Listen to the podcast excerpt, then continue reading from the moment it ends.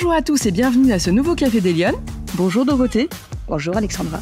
Alors aujourd'hui, j'ai le plaisir d'accueillir Dorothée Littner. Vous êtes la directrice générale de Bioforce, qui est euh, une fabuleuse organisation internationale lyonnaise née à Lyon. On va en parler. Euh, on est accueilli aujourd'hui dans le, le, somptueux dôme de l'Intercontinental Hôtel Dieu à Lyon. Euh, voilà. Et pour ce Café des Lyonnes.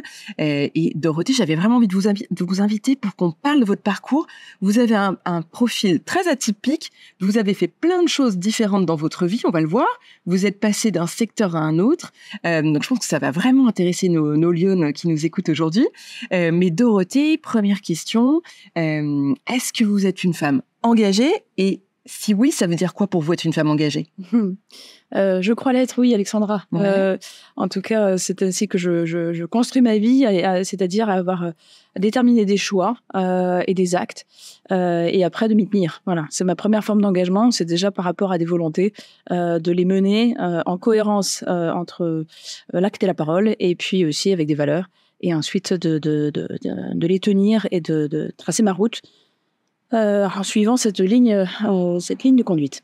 Et concrètement, il se traduit comment cet engagement dans votre, dans votre vie quotidienne, dans votre travail? Oui, euh, alors ça va être un, c'est un, engagement professionnel bien sûr avec euh, la, la, la, volonté vraiment de euh, voilà toutes les missions que j'ai pu euh, que j'ai pu, pu accomplir ouais. euh, et mener de vraiment être euh, à 200%. Voilà, de, bien sûr euh, de ne rien lâcher, de pas partir battu.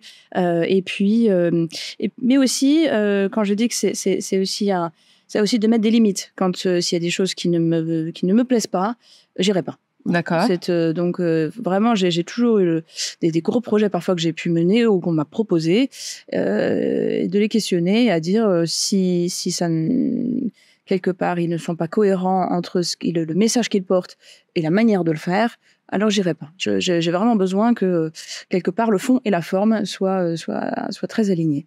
Euh, donc c'est c'est vraiment c'est intéressant ce que vous dites. Mais est-ce que c'est pas une façon de renoncer? Parce que souvent on dit que les femmes elles hésitent beaucoup plus que les hommes, euh, notamment sur des opportunités professionnelles et, et finalement euh, bah, souvent elles renoncent parce qu'elles ont euh, ou la crainte de pas être à la hauteur ou pas légitime dans une fonction. Oui, c'est tout à fait possible. C'est pas pour autant que l'engagement n'y est pas. Euh, c'est là où euh, peut-être dans, dans, la confiance qu'on peut avoir, on n'a pas le. Voilà, les, les formes d'engagement, je pense, sont multiples. Euh, et l'important, c'est tout de savoir celle qui vous porte, parce que c'est celle-là qui vous emmènera loin. Donc, si on regarde toujours en comparaison par rapport à d'autres, je crois qu'on se met vite des freins. Il faut plutôt avoir assez vite conscience de ce qui est pour nous est important, ce qui pour nous est fondamentalement moteur et d'avancer avec ça, compter sur ses forces plutôt que sur tout ce qu'on n'est pas. Alors aujourd'hui, vous êtes à la tête de, de je le disais en introduction, d'une grande organisation internationale euh, qui est née à Lyon, euh, Bioforce. Euh, Bioforce s'occupe des métiers de l'humanitaire. Alors évidemment, c'est un secteur où les gens sont extrêmement, presque excessivement engagés. Euh, c'est quand même un secteur très particulier, euh, celui de l'humanitaire. Oui, tout à fait. C'est un, c'est, un secteur qui se questionne toujours beaucoup sur son propre engagement ouais. euh, et qui est, à bien des égards, très souvent, on peut considérer que ce n'est pas un métier. D'ailleurs, il n'y a pas de branche professionnelle, hein, ouais. euh, parce que est-ce un métier de soulager, est-ce un métier d'aider? Euh, Quand beaucoup de bénévoles le font en en dehors de leur carrière professionnelle.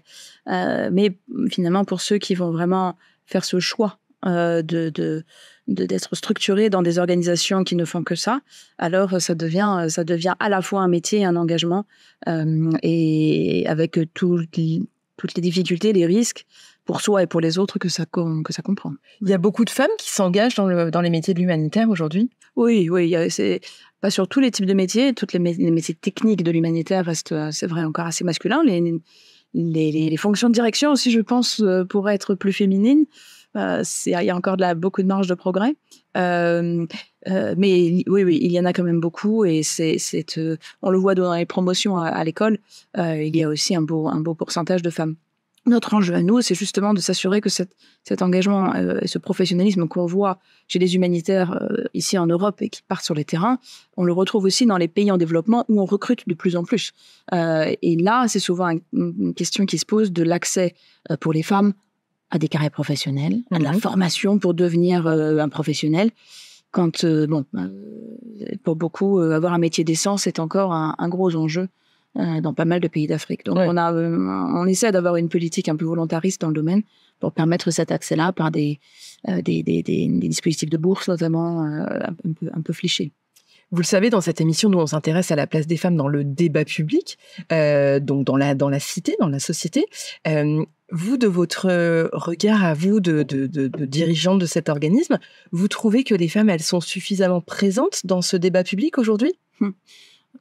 Je, je, je, ne pense pas. Non, ça, c'est effectivement. Euh, et je me, je me le, le comment je me l'appliquerai moi-même, euh, par, à la fois par je pense par, par crainte, par euh, hmm, quelque part encore un manque d'habitude. Faut quand même notre droit de vote, il date il n'y a pas si longtemps. Enfin, je, je, donc 45, euh, c'est, c'est, ça fait même pas un siècle. Hein. Oh. Donc quand on a été totalement exclu du débat, c'est quand même pas très étonnant qu'on mette autant de temps à, à se sentir légitime à avoir envie même d'y aller, à s'y intéresser euh, et, et, oser avoir des opinions. C'est mm. presque ça. Euh, parce que avoir des opinions, c'est ce qui est confronté, c'est débattre, débattre de manière musclée. Euh, eh bien, là, on est, on est généralement pas câblé pareil. Et on n'a pas la même confiance, je pense, euh, que, que la jante masculine dans le domaine. Vous croyez que c'est une question de confiance en soi? C'est ça le, la clé, le moteur? Qu'est-ce qui fait la différence? Euh, je, certainement, euh, certainement aussi une, une comment dire une, une, une sensibilité au, justement à cette, ce, ce, ce, débat, à cette confrontation. Euh, ça, ça, devient vite. Euh, on parle souvent d'ailleurs des politiques comme, euh, comme ou de, de, la sphère politique comme un, comme une arène. Oui. bon. Oui. Il y avait, il y avait voilà, il y avait pas de gladiatrices, enfin, les gladiateurs, mais donc dans, dans les dans les arènes, ce sont des hommes qu'on a toujours vus. Donc ce, ce, ce débat-là, cette confrontation-là, eh bien, je ne crois pas qu'on y soit très bien préparé et que euh, alors certaines femmes bien sûr ils le font. Il y a plein de femmes en politique et il y a plein de femmes engagées hein, mais je crois qu'il y en a beaucoup et j'en fais partie qui ne, ne sont, sont, pas euh, forcément très à l'aise. Oui, parce que enfin, ça, on, parle souvent de, la sphère politique, mais finalement, l'engagement dans le débat public, il se cantonne pas oui. à la sphère politique, et au contraire, il faut que, il faudrait que euh, que ça prenne d'autres formes. Exactement. Tout à fait. Et, euh, et ça, c'est vraiment, ça peut prendre effectivement par finalement le, le, rayonnement, les, les, types de fonctions qu'on va avoir quand on dirige une entreprise ou une organisation. On va essayer d'agir sur un débat, sur une sphère publique et un, un débat public parce qu'on va essayer de porter des questions, Bien sûr. essayer d'apporter des solutions des innovations. Que... Donc, ça, va y contribuer. Toujours le sujet, c'est à quel point on va assumer de, de, de prendre cette place. Mmh. Voilà. Euh, et, et, que, oui, en fait, on, est bien en train d'y contribuer. C'est pas le fait d'un petit hasard parce qu'on a eu de la chance ou parce que, bon, voilà. C'est le moment d'aller prendre cette place. Et ça, euh, euh, je, pense que là, on a encore de la... De la marge Mais alors, elle, elle, manque de quoi pour réussir, les femmes? Je, réfléchissais à cette question. Pas évidente parce qu'on a toujours l'impression qu'il nous manque, voilà, parce qu'on a des trucs qu'on n'a pas et, euh, encore une fois, on a des défauts qu'il faudra les combler. Alors, plutôt essayer de contribuer, encore une fois, peut-être sur nos forces plutôt que sur ce qu'on n'a pas.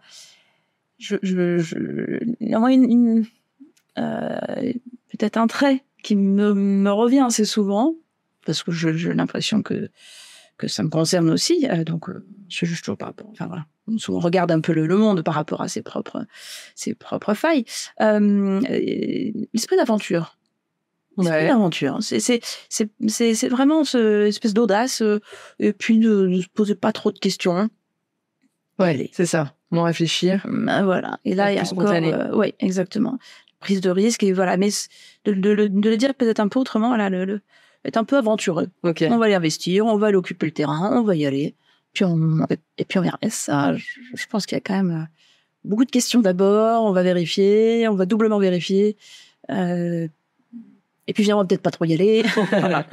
Alors, vous, par contre, vous, vous, y êtes allé parce que vous avez euh, eu un parcours où vous avez fait preuve d'audace. Vous avez changé euh, de secteur d'activité à plusieurs reprises. Euh, on va en parler. Mais avant, avant de parler de votre parcours, moi, je voudrais savoir ce que vous vouliez faire quand vous étiez petite fille. Hmm. Qu'est-ce qui vous faisait rêver? eh bien, euh, en fait, il y avait deux, il y avait deux choses. Assez vite, j'ai, je voulais être maîtresse d'école, maîtresse, enseignante, enfin voilà, ce toujours après pour, voilà, avec un peu mon fil rouge finalement dans ma carrière, d'un côté. Euh, et puis, euh, puis je m'étais rendu compte que, en même temps, ça va être très naïf, hein, mais euh, je- voilà, j'avais envie de diriger. D'accord. Petite fille, vous étiez. euh, Voilà. vous aviez. Ok. je- donc, je voyais bien qu'il y avait un léger, léger paradoxe entre le fait d'enseigner et le fait de diriger sans savoir du tout quoi ni rien. Mais Ouais. ça doit être bien, effectivement. C'est toujours plus confortable quand on décide plutôt que. C'est clair. Voilà. Euh, et, et donc, euh, et en fait, ça, ça, ça a un peu tracé les- les- le, le parcours de carrière parce que j'ai vraiment suivi, toujours eu cette envie d'enseigner de transmettre.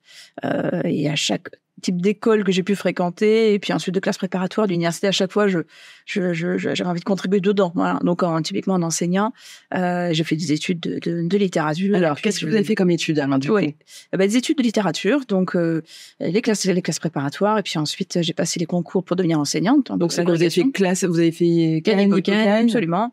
Euh, et enfin, Hippocagne, Cagne, et puis ensuite euh, à l'université pour euh, euh, le master, le DEA, et puis euh, passer les concours de l'agrégation. Euh, Ah oui, Et puis ensuite un doctorat de littérature. D'accord. Donc, euh, Vous avez fait tout ça où euh, Alors à, à Paris, à, la à Sorbonne. Paris. Ok. Et puis euh, j'ai enseigné à Oxford, au Royaume-Uni.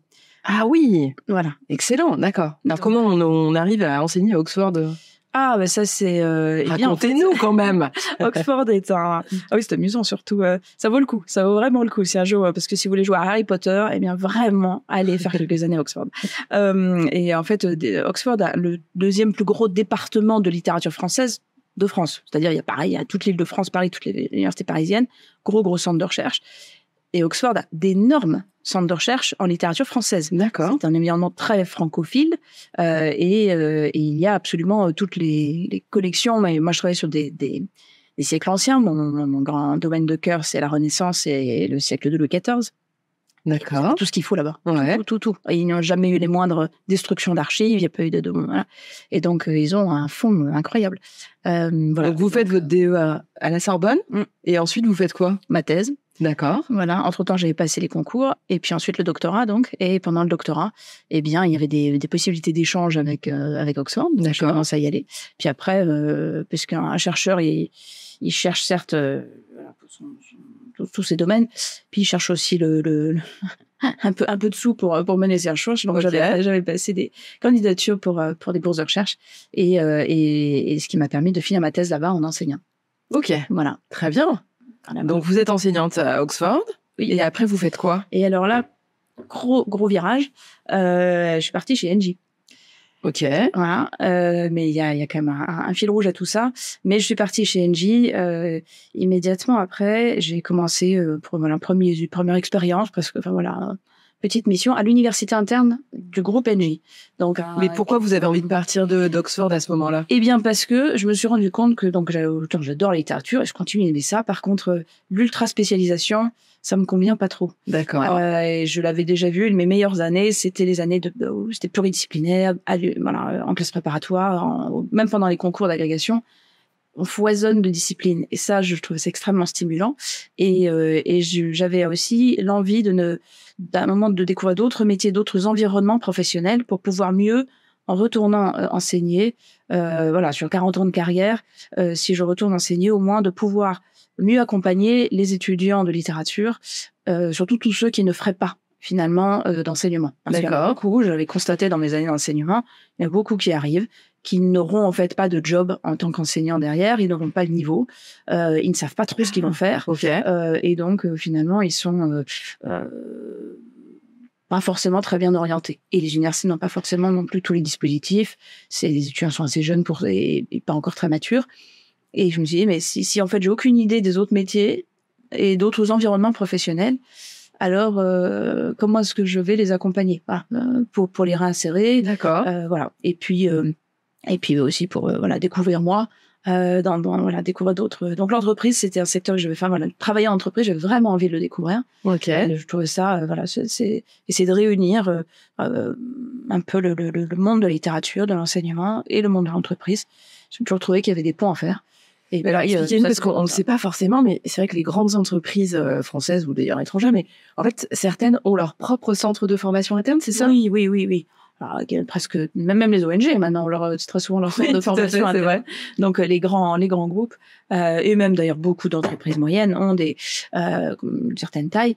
Quand ils ont en fait tous les plans de formation à gérer euh, et puis aussi qu'ils qu'ils essaient d'avoir un, un, tissu de valeurs communes qu'il faut travailler euh, aligner intégrer les différentes personnes euh, surtout sur des strates managériales eh bien ils très souvent disposent. Donc ce qu'ils ont appelé depuis maintenant à peu près 20 20 ouais, 20-30 ans, euh, des universités d'entreprise. D'accord. Euh, donc, des, des, alors ça peut prendre des formes très différentes, mais, en, mais, mais ça peut être extrêmement structuré, pyramidal, gérer tous les, les, les, les de toutes les filières techniques, Ouais. la formation technique, ça peut gérer tous les, les parcours en ligne parce que maintenant il y a beaucoup de plateformes d'apprentissage en ligne mis à disposition pour les, les collaborateurs. Donc il y a beaucoup de ressources qui sont mises à disposition, des parcours ad hoc qui sont créés, personnalisés, adaptés à la culture propre de l'entreprise, euh, sa culture managériale, euh, sa culture technique. Euh, et vraiment, c'est donc un lieu de rassemblement et d'intégration très souvent. Ils, ils peuvent même avoir leur campus en propre. D'accord. Voilà. Donc vous, là, vous partez euh, chez NJ pendant une petite dizaine d'années, c'est Oui. ça? Exactement. Pour piloter ce, ce, ce, ce centre de formation? Alors j'ai pas, oh, j'ai- j'ai j'ai démarré tout petit. euh, Ouais. Et puis au fur et à mesure, et bien euh, euh, à la fin, j'ai, je, je, je dirigeais toute la, pédagogie et puis euh, et puis piloter le, le- l'ensemble des acteurs parce qu'il y a l'université et puis après il y a tout le réseau des acteurs de formation dans un groupe comme NG. Donc euh, sur euh, une, voilà, une trentaine de pays différents et coordonner aussi beaucoup les actions pour qu'à la fin on essaie d'avoir une politique learning, une politique de formation groupe.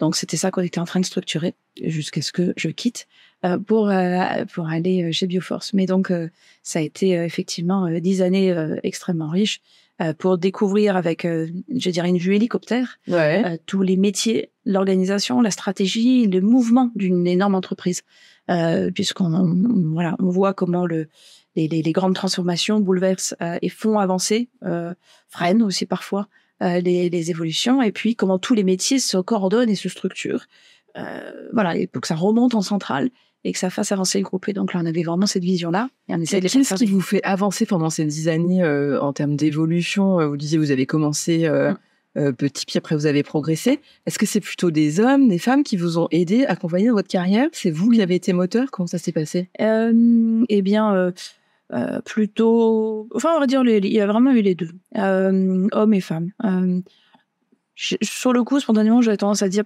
je garde en mémoire surtout certains hommes qui ont vraiment, euh, euh, qui euh, plutôt Ont m'ont donné confiance. Oui, parce que parce que justement, pas trop à oser, euh, venant en plus, n'étant pas du tout du milieu ingénieur, n'étant pas du tout de, j'ai envie de dire, les profils typiques d'Engie, sentant pas forcément très très très légitime, Ouais. très à l'aise. Donc euh, cette confiance, il faut vraiment que dans ce cas-là, euh, vous la nourrisse. Euh, et, et- mais ça s'est vraiment fait, à vrai dire, avec un ensemble de personnes qui, euh, eh bien, au, au fur et à mesure, euh, Mais ça veut dire confiaient que des, projets de plus en plus vous aussi, vous avez eu ce sentiment de pas forcément être légitime à accéder à une fonction supérieure ou à avancer euh, Oui, et, euh, euh, et oui. C'est paradoxal parce que finalement vous êtes issu du milieu de d'un milieu universitaire, vous avez fait des Oui. études extrêmement pointues.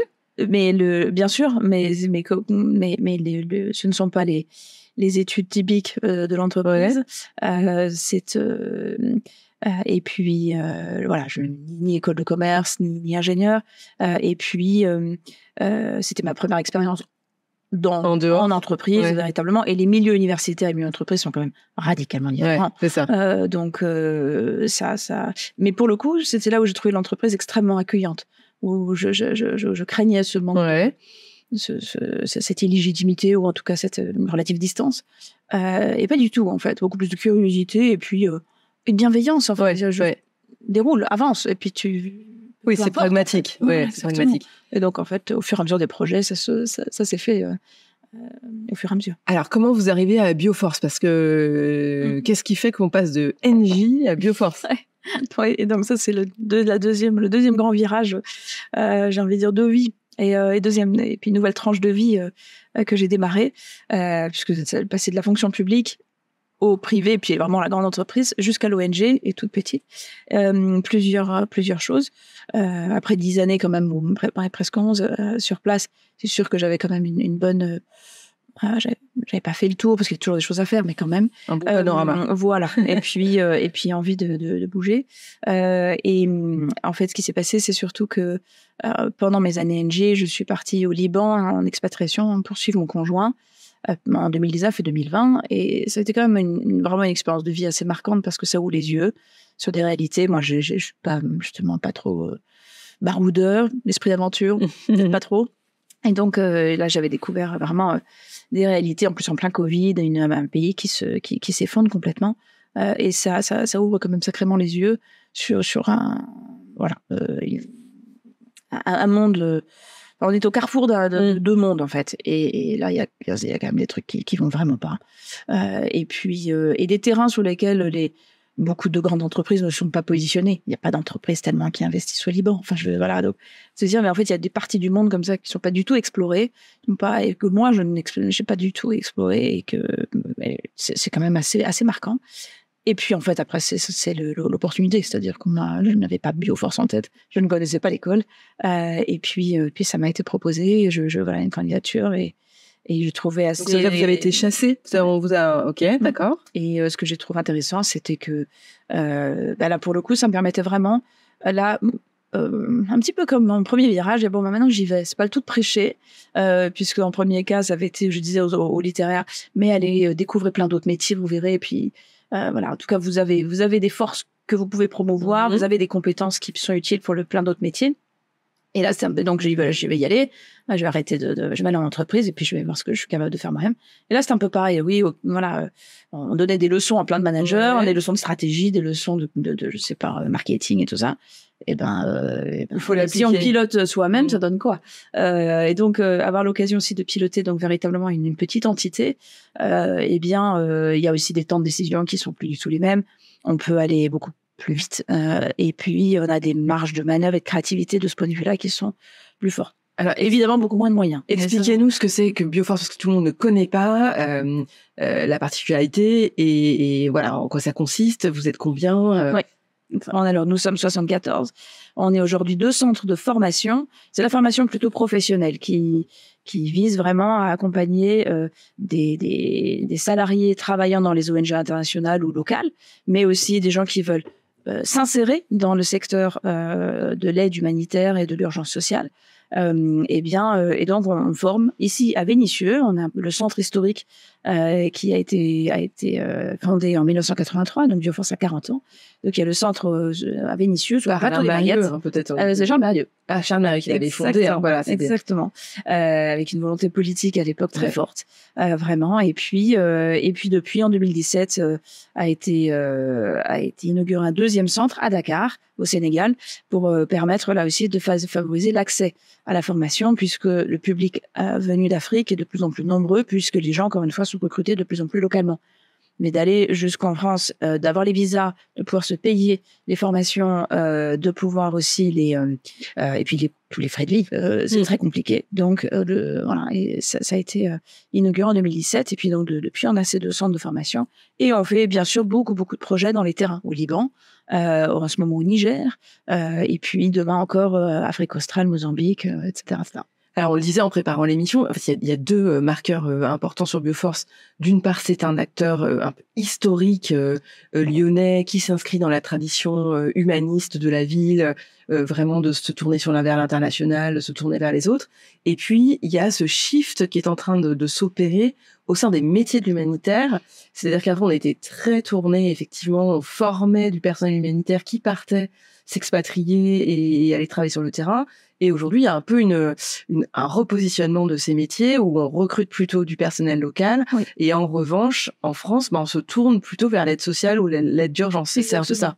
Exactement. Et il y aura euh, toujours une main-d'œuvre, euh, j'ai envie de dire, euh, occidentale, parce que des gens qui s'engagent et qui viennent vraiment voilà, faire un, très souvent un virage de vie. En, et on en aura toujours besoin parce que ce sont des personnes qui feront le lien entre ce qu'ils voient, ce qu'ils ce qu'ils voient sur les terrains et, euh, et, et, auprès des financeurs, les bailleurs publics, des, des fondations, leur dire voilà ce qui se passe et il faut absolument euh, ne pas laisser ces crises euh, en l'état parce que sinon le risque c'est que euh, que la manœuvre locale est bien quelque part euh, on, on, tourne les yeux, hein, mm. voilà, et on, ne le voit plus. Donc ça on le gardera toujours, mais c'est sûr que de plus en plus et c'est quelque part c'est un bon signe, euh, eh bien, euh, la main-d'œuvre recrutée localement parce qu'il y a la capacité, le niveau d'éducation dans beaucoup de pays s'améliore lentement mais doucement. Euh, et puis et puis aussi parce que il y a de plus en plus voilà les États sont plus souverains.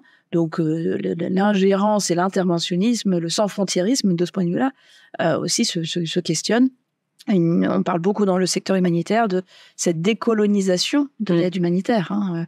Donc euh, ça, ce sont des évolutions effectivement euh, euh, très très très sensibles. Et donc effectivement, essayer de faire le lien, de développer de plus en plus ce que j'appelle moi l'humanitaire de proximité. D'accord. ici, comme dans beaucoup de pays, les crises qu'il y a sont ont très souvent dans un monde globalisé ont une, une racine, une cause euh, où sont les, des incidences d'une de, crise internationale. Euh, le sujet migratoire est évident. Mmh, hein. mmh. Euh, et ça crée des, des questions d'urgence extrêmement locales, extrêmement, euh, donc d'urgence sociale qu'il faut traiter. donc c'est vraiment cette, cette, aide extrêmement locale, adaptée à un contexte et menée par des personnes locales, mais qui vont comprendre et qui vont, vont, bien faire attention à l'environnement international euh, généralement dont est issue la crise, sauf dans le cas de catastrophes naturelles. Et encore, même là, euh, avec la crise de, climatique, dans les, mm. la, question du changement climatique, eh bien, même ça, finalement, c'est une question mondiale. Et donc, euh, vraiment essayer d'avoir cette approche d'humanitaire de proximité, c'est vraiment la évolution. Ça veut dire que concrètement, pour les Lyonnes qui nous regardent, si aujourd'hui il y a un intérêt à aller s'engager dans les métiers de l'humanitaire, est-ce qu'il y a encore des débouchés? Est-ce que et, et, à quoi vous formez du coup aujourd'hui? Bien sûr, euh, oui, tout à fait. Et euh, on, va, avoir différents types de, profils. Alors, à quoi est-ce qu'on forme? Euh, Bioforce, traditionnellement, c'est une école très, très justement qui a une forme de d'opérationnalité. Euh, on n'est pas sur de l'académique, euh, du master humanitaire comme on peut en trouver et, qui est très bien. Euh, nous vraiment, il y a l'idée de on met les mains dans le cambouis, on se prépare.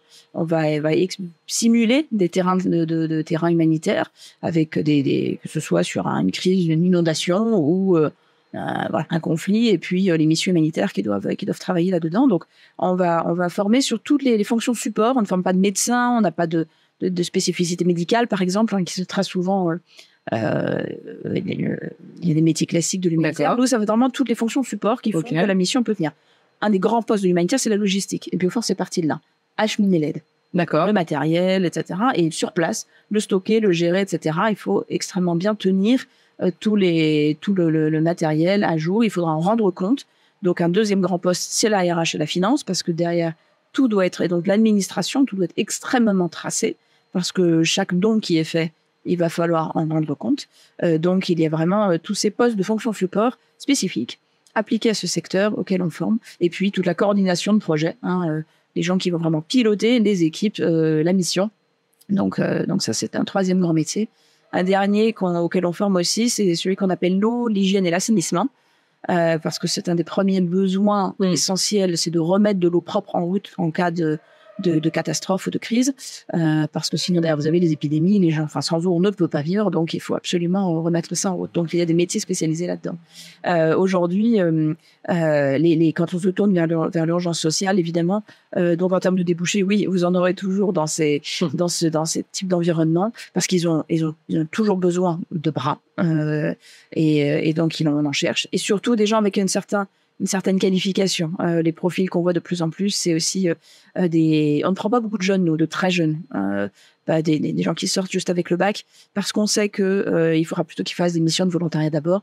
Nous, on va plutôt chercher des, gens un peu plus qualifiés. On voit beaucoup de parcours de personnes de 35 ans, 40 ans, qui font un virage, qui, qui vers cette reconversion, et pour le coup, qui ont déjà de la bouteille qui l'expérience professionnelle et ça fait de très bons profils sur les terrains. Donc pour résumer, c'est un secteur qui est ouvert aux femmes. Il y a encore des opportunités. En revanche, ce qu'il faut rappeler, c'est que c'est vraiment, ce sont des métiers.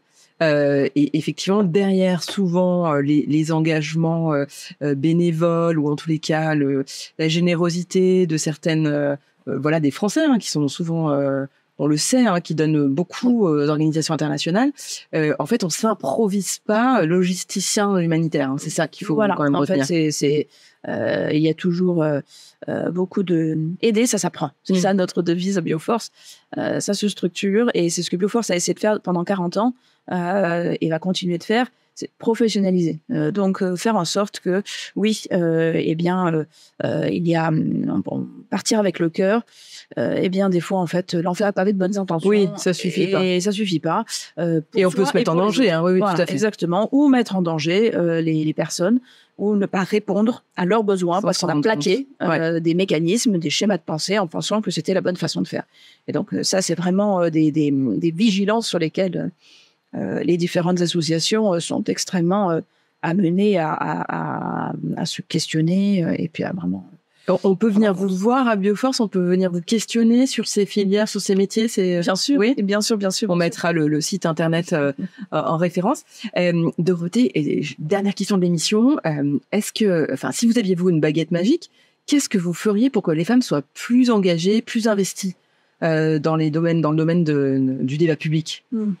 Euh, eh bien, euh, globalement, c'est une conviction, c'est alors pour le coup très académique, mais euh, je trouve que nos, ce serait valable pour les hommes et pour les femmes, parce que je crois que ce débat public, il doit se faire avec les deux, euh, et ce que je, je, je trouve qu'on a un manque de, euh, j'adorerais, en fait, j'adorerais qu'il y ait la possibilité d'avoir des, des, espèces de d'années de césure ou de, d'études de, pour des adultes, pour des citoyens, à de la formation citoyenne, euh, les notions de droit, d'économie, euh, de, sociologie, etc., sont des disciplines qui ne sont pas enseignées euh, à l'école. De fait, on ne peut pas bourrer les programmes pour des enfants, ni des étudiants, ni des lycéens. Elles sont déjà pleins. Par contre, en tant que citoyen et citoyenne, ce sont des, matières qui devraient être maîtrisées. Et moi, je rêve que dans nos parcours professionnels, au parcours de vie, il y ait des temps dans lesquels institutionnels, on puisse vraiment être formés à ça euh, et qu'on puisse les étudier. Parce qu'à partir de là, eh bien, euh, si ces choses, voilà, plus on sera bien éduqué à ça en tant qu'adulte, alors tout le monde osera et les femmes particulièrement, parce qu'une femme, quand elle sait, elle y va. Il faut qu'elle ait la confiance. Et pour ça, je trouve que les études, il n'y a rien de mieux que pour voilà cet apprentissage-là. Donc, je Excellente proposition. Voilà. Qu'on retiendra pour le livre blanc. Voilà. Merci beaucoup, Dorothée, d'avoir pris euh, ce Café des Lyonnes ce matin avec nous. J'espère que ça vous aura plu. Euh, et je vous souhaite une bonne semaine. Je vous donne rendez-vous la semaine prochaine pour un prochain Café des Lyonnes. Bonne semaine à tous.